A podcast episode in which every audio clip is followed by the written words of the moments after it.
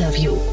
Herzlich willkommen zu Startup Insider Daily. Mein Name ist Jan Thomas und heute geht es mal wieder um ein Thema, das wir bereits im Rahmen von Investments und Exits besprochen haben. Ich habe nämlich neulich mit Philipp Werner von Project A Ventures über Meticle gesprochen und heute bei uns zu Gast ist Sebastian Brenner, der Co-Founder von Meticle. Ist echt ein spannendes Unternehmen, denn wir reden hier, und das wird Sebastian gleich unterstreichen, über einen riesengroßen Markt. Und Meticle versucht sich natürlich in eine Position zu bringen, wo man eine, ja mal mindestens Billion-Dollar-Company aufbauen kann. Und ich finde, wenn man Sebastian jetzt gleich zuhört, das klingt auch irgendwie plausibel, dass das klappen könnte. Deswegen, ich glaube, ihr könnt euch auf echt ein cooles Gespräch freuen. Jetzt, wie gesagt, mit Sebastian Brenner, dem Co-Founder von Meticle. Startup Insider Daily. Interview. Sehr schön, ja, ich freue mich. Sebastian Brenner ist hier, Co-Founder von Meticle. Hallo Sebastian. Hallo Jan, vielen Dank für die Einladung. Ja, ich freue mich, dass wir sprechen. Ich hatte ja neulich mit Philipp Werner von Project A schon äh, ja, ausführlich über euch gesprochen. Spannendes Thema, spannende Runde. Glückwunsch erstmal. Ja, ganz herzlichen Dank dafür. Ähm, und ja, wir freuen uns natürlich auch extrem, dass wir ja so spannende VCs wie äh, Project A und, und Partec äh, gewinnen konnten, mit uns die Reise hier weiter zu gestalten. Das ist äh, eine super Nachricht für uns und das ganze Team und für den ganzen Markt, glaube ich. Mhm. Und genau über die Reise wollen wir ein bisschen sprechen. Vielleicht äh, für die, die das nicht gehört haben mit Philipp, vielleicht magst du mal kurz erzählen, was ihr macht. Ja, super gerne. Meticle ist ähm, in Köln ansässig, aber eine sehr international aufgestellte ähm, sehr international aufgestelltes Startup, gegründet von Raphael, ähm, kenne ich schon seit über 20 Jahren aus dem Studium, ähm, haben ewig schon zusammen Dinge gemacht und ähm, Raphael in, in Peking und mir hier aus Köln heraus. Wir ähm, haben uns zur Aufgabe gemacht, den äh, Markt mit Altmetall zu digitalisieren, und zwar den internationalen B2B-Markt für Altmetalle vielleicht etwas, wo jetzt nicht so der Hörer direkt dran denkt, wow, super, spannende, spannende ein Startup, aber wir sind total davon überzeugt, dass es ein unfassbar spannender Werkstoff ist,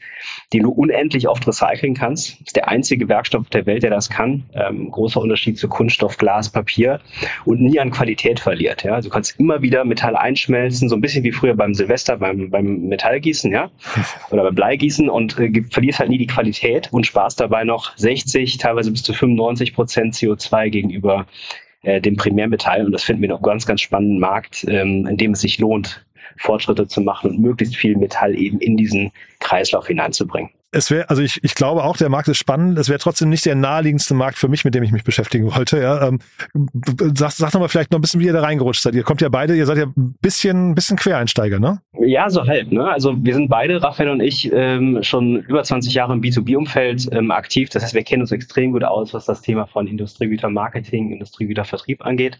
Ich habe selbst ähm, vor fünf Jahren ähm, Kemondes mitgegründet. Das wurde der größte B2B-Marktplatz für Industriechemikalien hier in Europa.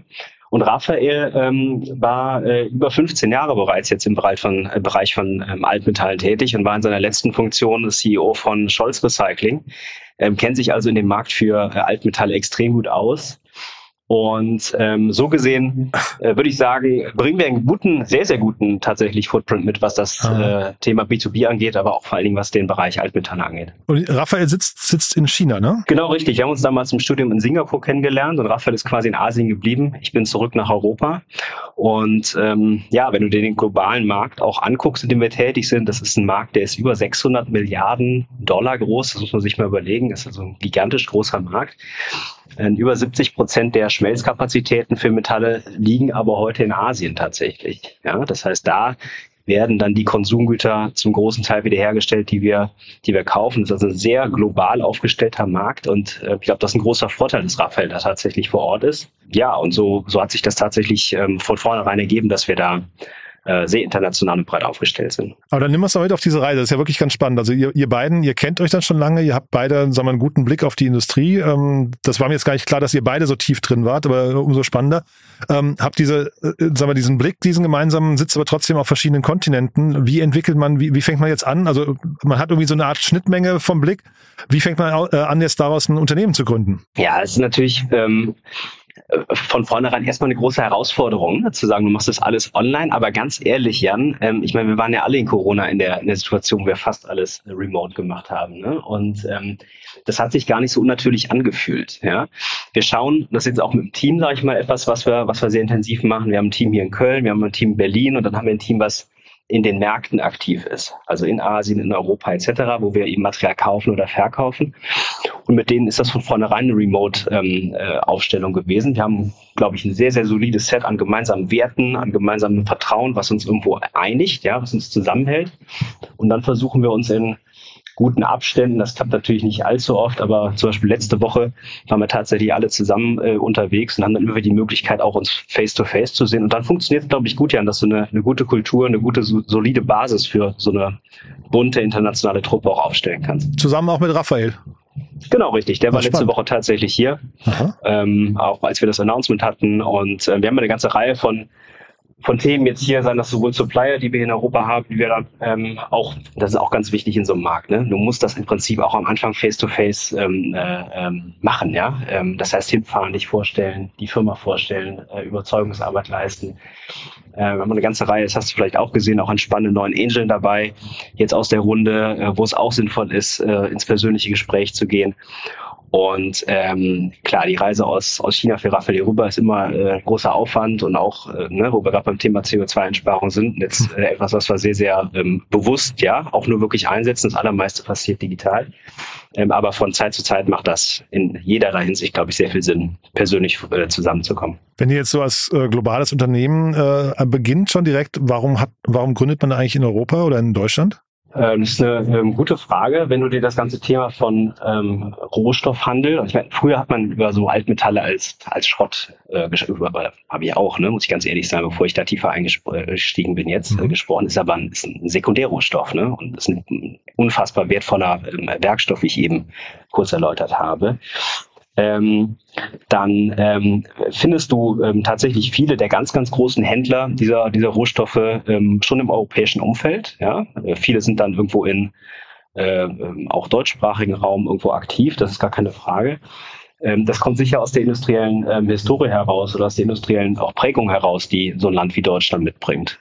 Letztendlich bei uns, muss ich aber ganz ehrlich sein, war es ähm, tatsächlich einfach die Location, an der wir, an der wir waren und wie ich eben schon gesagt habe, wir dann so von vornherein gesagt haben, okay, ist eigentlich egal, von wo die Kollegen arbeiten, Raphael mhm. in Peking, ich hier in Köln.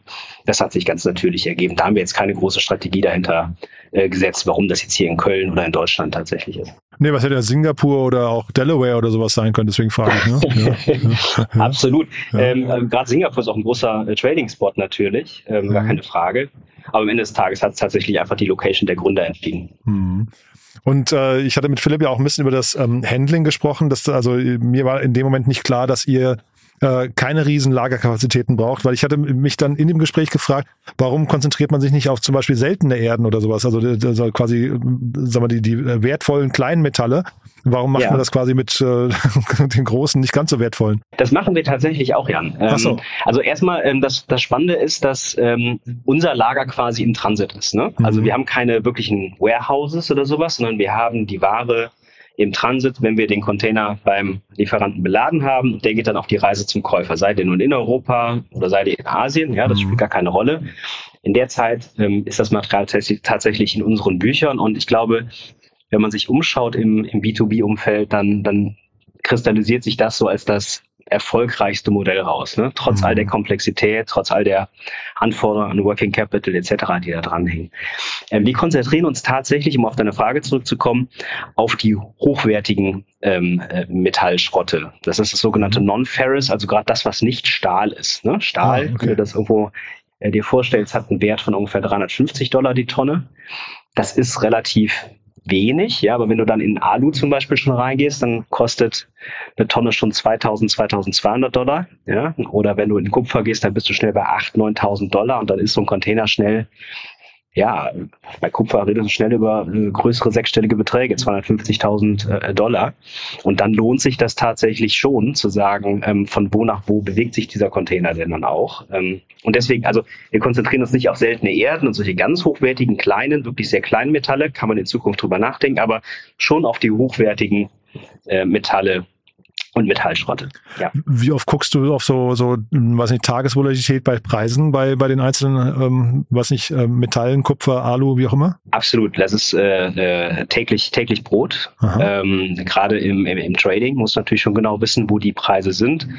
Die sind notiert, ne, der London Metal Exchange. Und da kannst du im Prinzip wie ein Börsenticker kannst du die, äh, die Preise nachlesen für, für Altmetalle und daran, oder für Metalle und daran orientieren sich natürlich dann auch die Preise für, für Altmetall. Und ich habe jetzt bei, ähm, bei Kupfer mal geguckt, relativ stabil, auch wenn es natürlich irgendwie so Tagespreise, äh, Tagesschwankungen gibt, aber relativ stabil. Ne? Jetzt in diesem Jahr zwei Prozent gestiegen oder dann irgendwie in, letz in den letzten sechs Monaten minus 0,6 Prozent. Ist jetzt nicht so, dass es euer, euer Geschäft dramatisch tangieren würde, ne? Nee, also das ist tatsächlich so. Wir sehen in den letzten Monaten relativ stabile Preisentwicklung. Ist genau richtig, was du sagst. Das kann aber auch anders sein, wenn du vielleicht so ein bisschen weiter in die Historie mal geschaut hast. Ähm, bei Kupfer sagt man ja immer, das ist so ein bisschen so ein Frühindikator auch für die globale Wirtschaft, ne? um äh, ähm, tatsächlich zu schauen, wie ist der industrielle Bedarf ne? für, diesen, für diesen Rohstoff.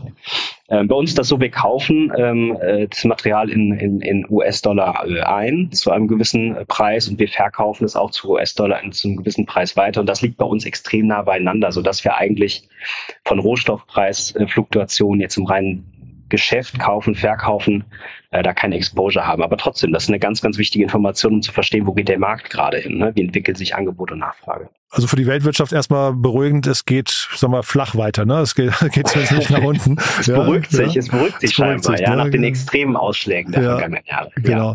Äh, was sind denn dann so eure Herausforderungen gerade? Ich meine, das klingt jetzt erstmal nach einem sehr gesunden Setup, finde ich. Ähm, ich versuche mir gerade vorzustellen, was da jetzt schiefgehen kann. Ich sag mal, das Spannende oder was ich persönlich extrem spannend finde, ist, wir bewegen wirklich was. Nämlich eine, ein Material, was in einen Container geladen wird und es wird von A nach B gefahren. Das finde ich persönlich für mich eine extrem ähm, ähm, motivierende Grundvoraussetzung. Das ist also kein, kein, kein reiner Service, der irgendwo da ist oder eine Finanzdienstleistung oder sowas. Bei uns ist eine ganz hemdsärmelige Geschichte. Da fährt ein Gabelstapler in einen Container rein, lädt was ab, ja, und dann fährt das von A nach B. Finde ich, finde ich ganz klasse. Aber da liegt natürlich schon auch wieder die Komplexität drin. Ne? Wir haben vielleicht, oder habt ihr vielleicht jetzt gerade die letzten Tage beobachtet, was passiert denn jetzt, wenn im Roten Meer die äh, Containerschiffe auf einmal nicht mehr fahren können, ne? Mhm. weil die da von Drohnen etc. attackiert werden. Hast du auf einmal solche äh, Faktoren da drin? Haben wir vorher nicht drüber nachgedacht. Können wir auch relativ wenig machen, aber natürlich hängst du da auch irgendwo in gewissem Maße da natürlich mit drin. Mhm. Ne? Das kann passieren ähm, dass, äh, dass, das, äh, dass das sozusagen ein Thema gibt. Und so kommen immer wieder von links und rechts die, die Faktoren, die eben mit der Komplexität kommen, dass du das Material tatsächlich von A nach B fährst. Ja? Und ähm, das, das ist definitiv ein Fall. Ähm, dann hast du immer wieder Dinge, ja, äh, keine Ahnung. Äh, dann kommt der LKW nicht an, ja. Dann musst du wie gucken, wo, wo ist der LKW jetzt gerade? Wie kommt der von A nach B, ja? Ein Riesenthema in dieser ganzen Industrie ist nach wie vor mangelnde Digitalisierung, ähm, mhm. gerade auf der Frachten- und Logistikseite nach wie vor. Ähm, das bringt Komplexität bei uns mit rein, ähm, die wir, die wir angehen, ja, die wir digitalisieren, ähm, äh, die aber, die aber ähm, sehr, sehr komplex ist. Und das dritte, ein Riesenthema, du musst dir vorstellen, wir kaufen geschredderten Schrott, das sind häufig Mischmetalle oder das sind verschiedene Anteile von Metallen drin. Ähm, die Qualitätsbestimmung dieses Materials ist eine Riesenherausforderung. Also wirklich zu sagen, da wollen wir hin, welche Legierung ist das jetzt tatsächlich, die wir da haben? Du musst dir vorstellen, im Alu gibt es 450 verschiedene Legierungen. Und da geht dann eine von den Flugzeugbau, die andere geht in den Automobilbau, die dritte geht in XYZ. Und wo wir hin wollen, ist wirklich zu verstehen, was sind das für Legierungen, um dann den Schmelzhütten und dann auch den Wiederverbrauchern dieses Alus wirklich eine schmelzfertige Reinheit bieten zu können. Ja, und das ist die größte Herausforderung, von der wir stehen ähm, und die wir äh, jetzt in den nächsten Monaten angehen wollen. Spielt das Thema Marke für euch eine Rolle? Ähm, Marke spielt in gewisser Weise schon eine Rolle, vor allen Dingen aber glaube ich, dass du dich als, äh, sag ich mal, als, als stabiler, solider äh, Partner hier aufstellst. Und da mhm. kommt so ein bisschen vielleicht dann schon wieder das Thema, was wir eben hatten, mit rein. Made in Germany oder in Deutschland registrierte Firma, das spielt auch in diesem Markt schon immer noch eine Rolle, ne? dass du dann verlässlicher Partner bist. Äh, wenn wir dann weiterdenken, tatsächlich in die Richtung von ja, schmelzfertiger äh, äh, Metallschrott, klar, dann wird das Markenthema auch immer wieder äh, und, und immer wichtiger werden, absolut. Und so, ich weiß nicht, so angeflanschte Services sowie Finanzierung und so, sind das Themen für euch? Ja, du hast vielleicht gesehen, in dem Announcement haben wir mit äh, eine Partnerschaft äh, mit einem Finanzierungsdienstleister ähm, aus Berlin äh, herausgegeben. Ähm, das ist in der Tat ein Riesenthema. Ähm, wir geben einen großen Teil des Materials, das wir gerade traden, tatsächlich in Richtung Asien, wo ich eben sagte, das ist der größte Bedarf für Metallschmelzkapazitäten. Und ähm, da kannst du natürlich über Finanzierungsdienstleistungen auch äh, Türen öffnen. Ach, Finmit ähm, ist das hier, ja, jetzt sehe ich es gerade. Ja, genau, richtig, klar. genau. Mhm, ja. Kennst du vielleicht aus Berlin. Mhm. Ähm, und ähm, wir fangen jetzt an, die Partnerschaft da entsprechend aufzubauen. Ähm, und da bietet sich natürlich an, Finanzierungsdienstleistungen äh, mit anzubieten. Ein anderes Thema könnte Hedging sein. Du hast eben angesprochen, dass äh, die Rohstoffpreise ja durchaus fluktuieren können. Mhm. Ja, wenn du die jetzt auf dem Schiff hast von Europa nach Asien, bleiben wir mal bei dem Beispiel, dann sind da schon irgendwo so 30 Tage dazwischen. Das trifft uns als Firma nicht, da sind wir abgesichert, aber unseren Kunden kann das natürlich schon treffen, ja, der dann 30 Tage wartet und jetzt kann ja, ne, was kann passieren mit dem Kupferpreis in 30 Tagen? Der kann steigen, der kann fallen. Mhm. Das kannst du bei Hedging äh, theoretisch absichern. Auch das ist nicht uninteressant, darüber nachzudenken, so etwas ähm, äh, mit anzubieten, ja. Ähm, und ja, also das, das ist definitiv ein Thema, was auch in dieser Industrie sehr, sehr wichtig ist. Gibt also viele Möglichkeiten. Ne? Mit, mit, mit, mit wem vergleicht ihr euch denn eigentlich? Also wer ist denn so quasi das Vorbild für äh, oder auch vielleicht der das Unternehmen, das ihr angreift? Ähm, das sind klassische Rohstofftrader tatsächlich, musst du sagen. Ne? Also das ist eine Industrie, die gibt es ja heute schon. Ne? 600 mhm. Milliarden Markt, wie gesagt, der heute aber vollkommen analog stattfindet, also nicht auf digitalen Plattformen. Ähm, und wir sehen wir sehen traditionelle Händler, traditionelle Handelshäuser tatsächlich da als ähm, diejenigen, die aktuell den Markt bedienen. Und wir sind davon überzeugt, ist ganz klar, äh, dass wir als digitales Unternehmen, als digitale Plattform da Vorteile schaffen, ne? was Effizienz angeht, was Kundenfreundlichkeit angeht, um nur mal ein paar zu nennen. Du hast eben auch schon noch äh, Randbereiche wie Finanzierungsthemen etc. angesprochen. All das sehen wir als, als Vorteile einer digitalen, einer digitalen Handelsplattform jetzt die ganzen Fotos und so dieser Welt, ne, haben ja irgendwie auch gesagt, sie greifen da diesen Markt an, ähm, der, der, weiß nicht, Fight Forwarder und so weiter, ähm, sagen auch immer, das ist nicht digitalisiert. Zeitgleich hat man so das Gefühl, so fünf, also jetzt nur von äh, oberflächlicher Blick von draußen, ne, aber fünf bis zehn Jahre später ist das jetzt auch noch nicht voll durchdigitalisiert. Wie lange dauert sowas denn eigentlich? Das ist eine gute Frage. Also ich habe das ja in der Chemieindustrie vor fünf Jahren mit äh, Chemondas schon mal äh, angestoßen. Mhm. Und ähm, aus der Erfahrung da kann ich nur sagen, dass es tatsächlich, wenn du, wenn du so einen Punkt findest, tatsächlich ein exponentielles äh, Wachstum hinlegen kannst. Das haben wir jetzt hier auch äh, in, in, in den letzten Monaten tatsächlich sehr schön gezeigt. Aber wenn du dir vorstellst, du gehst in den 600 Milliarden Markt rein, ja, und alle haben immer den Traum, eine One Billion Company äh, zu, zu, zu schaffen. Ähm, äh, dann da siehst du, dass das Potenzial ist gigantisch groß, aber gleichzeitig äh, ist es auch extrem mühsam, ne? weil es eben nicht so einfach ist im B2B-Umfeld wie im Konsumentenumfeld tatsächlich so eine Veränderung anzustoßen und dann auch einen großen Teil des Marktes äh, mitzunehmen. Also das ist eine, eine, eine sehr komplexe Herausforderung. Das dauert, das dauert tatsächlich, bis wir, bis man da ähm, auch dann messbar, wenn du von 600 Milliarden äh, äh, sagst, ja, bist du dann messbar tatsächlich einen Marktanteil sozusagen in dem Bereich erzielst. Klar, das dauert einige Zeit. Dieses One Billion Dollar Company, ähm, vielleicht da nochmal die Frage der Ambition eigentlich. Wenn ihr so einen großen Markt vor euch habt, das müsste ja eigentlich, es müsste ja sogar mehr gehen. Ne? Das ist ja immer so dieses Thema, wenn, wenn man in den USA gründet, äh, sagt man immer, da hat man diesen Faktor 10 irgendwie noch äh, dran, also 10 Billion Dollar oder sowas. Wie siehst du das? Wie sind, wie sind eure realen Ambitionen? Ich glaube, Philipp hat das in deinem Interview schon gesagt. Ne? Also wenn dich die Überzeugung da wäre, in dem Markt eine One Billion Company ähm, äh, schaffen zu können ähm, und gerade dann auch wir davon überzeugt sind, dass wir das sind, die das schaffen, mhm. dann würde auch ein VC wie Project A ähm, so, so einen Schritt gemeinsam mit uns nicht gehen. Also da ist die ganz klare Conviction da, sowohl von uns als Team als auch von der Investorenseite, dass wir, dass wir da auf einem guten Weg sind. Mhm. Und so die nächsten Schritte für euch, wie sehen die jetzt aus? Also jetzt habt ihr ein bisschen Geld auf der hohen Kante. Wie weit kommt man damit? Also ganz konkret nochmal ist es ja eine Kombination jetzt aus Eigenkapital und dann eben der Finanzierung, die wir, ähm, die wir haben. Also wir haben zwei Standbeine, die wir mhm. da jetzt gleichzeitig aufgezogen haben. Bist du deswegen jetzt nicht unentspannter? deswegen bin ich unentspannter, aber das ermöglicht uns natürlich in einem viel größeren und deutlich umfangreicheren ähm, Maße ähm, aktiv zu werden, ne, was mhm. den Handel angeht. Ja. Ähm, wir haben eine ganze Reihe von, von Themen, die wir auf der technischen Seite lösen wollen. Wie gesagt, wir sind davon überzeugt, dass das Thema von Qualitätsbestimmung für die Metallschrotte einen Riesenhebel haben kann, mhm. ja, das zu lösen. Weil dann kannst du wirklich, ich will das nochmal ganz klar sagen, dann kannst du wirklich an Schmelzer rangehen, die das dann wiederum an VW oder an andere große Automobilhersteller verkaufen können, das Material, sodass mhm. die Automobilhersteller wirklich sagen können, guck mal, dieses Auto ist wirklich aus x Prozent recyceltem Metall hergestellt worden. Ja.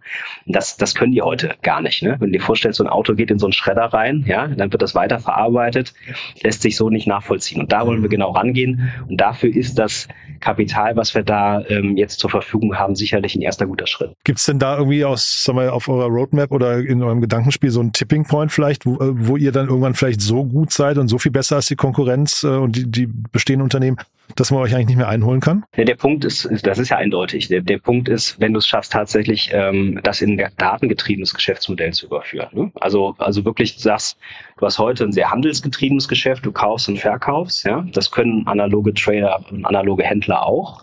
Aber wenn du es dann schaffst, ähm, tatsächlich das in datengetriebenes Geschäftsmodell aller äh, Flaschenpost oder wir kaufen ein Auto.de zu überführen, ja, dann, dann hast du, glaube ich, einen Tipping Point erreicht, der, der sehr, sehr spannend sein kann.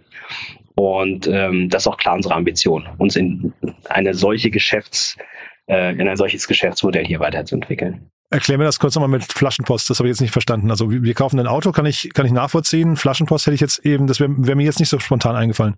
Ja gut, ich meine, am Ende des Tages äh, ist Flaschenpost, wenn ich jetzt mal im Kern bleibe, ein Getränkehändler. Ne? Das heißt, die kaufen Getränke beim Großhändler ein und verkaufen sie dir sozusagen als Konsument weiter. Aber dahinter mhm. liegt ja eine ganze Logik von deutlich stärker Daten- und Insight-getriebenen Geschäftsprozessen, angefangen von der Art und Weise, wie die, äh, wie die Logistik geplant wird. Ja, mhm. auch das bei uns ein Riesenthema, um die Analogie direkt äh, zu fahren, aber dann gleichzeitig natürlich auch Nachfrage und Angebot zu antizipieren. Und das mhm. kannst du eben viel besser, wenn du in der Lage bist, wirklich genau zu verstehen, wer kauft was wann. Und jetzt bin ich wieder bei dem Punkt, den ich eben hatte, und die Qualität unseres Materials eben deutlich besser bestimmen können als der, als der traditionelle Offline-Trader. Ja? Mhm. Dann sind wir, glaube ich, näher an dem, an dem Geschäftsmodell dran, was wir uns da vorstellen. Wir müssen mal kurz über eure Investoren sprechen. Ne? Project A und Party haben wir gerade schon erwähnt, aber ich glaube, die ähm, lass uns noch mal ganz kurz über die Angels sprechen. Das wäre eigentlich ganz spannend. Ah, absolut. Ähm, super gerne. Ähm, ja, wir sind äh, froh, dass wir einen guten Mix hinbekommen haben hier aus äh, Industrieexperten und, und ich glaube, Tech und Execution, äh, Tech und Execution Expertise. Wir hatten ja als allererstes in der Pre-Seed-Runde schon den Tom Bird dabei, ist der Präsident des Internationalen Metallrecyclingverbands, äh, schon cool. extrem stark ähm, direkt in der ersten Runde. Und jetzt in der zweiten Runde haben wir die ähm, Annemarie Grossmann, das ist ähm, Familie der äh, Inhaberfamilie der Georgs Marienhütte, einer der allergrößten Stahlproduzenten hier im, im, im deutschen Raum und ähm, Natürlich Giesbert Rühl, ehemaliger ähm, CEO von, von Klöckner, ähm, ja, wahrscheinlich einer der mit dem besten Netzwerk im ganzen Bereich von Metallhandel hier ähm, im europäischen Umfeld. Ähm, zwei super starke Agents, wie ich finde.